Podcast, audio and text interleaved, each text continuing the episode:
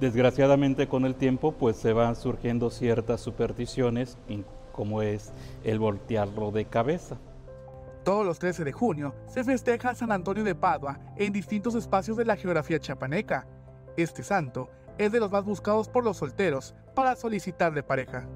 San Antonio de Padua nació en Lisboa, Portugal, el día 15 de agosto de 1195. Fue bautizado con el nombre de Fernando y es el patrón de los albañiles, panaderos,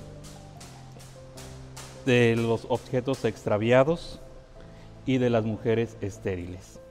Al día de hoy, existen muchas supersticiones al respecto de San Antonio, como el ponerlo de cabeza o colocarle 13 monedas a su alrededor.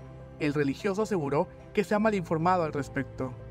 Se ha mal informado mucho en esta situación de que hay que voltearlo de cabeza o las 13 moneditas de San Antonio. Repetir, se ha caracterizado por el amor que le tuvo a, pues, a Jesucristo, por el amor que le tuvo a la infancia de Jesucristo, a la Santísima Virgen, y pues por eso también se le ha denominado, por el amor grande que tuvo, patrón de los enamorados.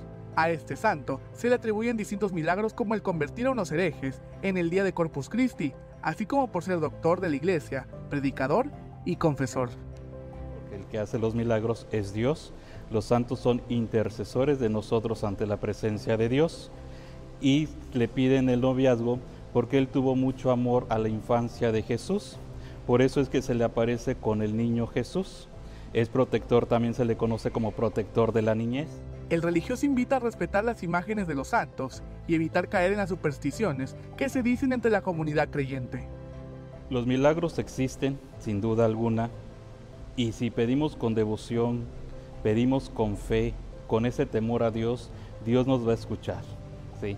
Eh, aquí nada más sí se les pide pues que no caigamos en supersticiones. Los santos, por ser una imagen sagrada, bendita, consagrada, ¿verdad? A la imagen que representa, pues recordemos que son una ventana al cielo. Para Alerta Chiapas, Eric Chandomí.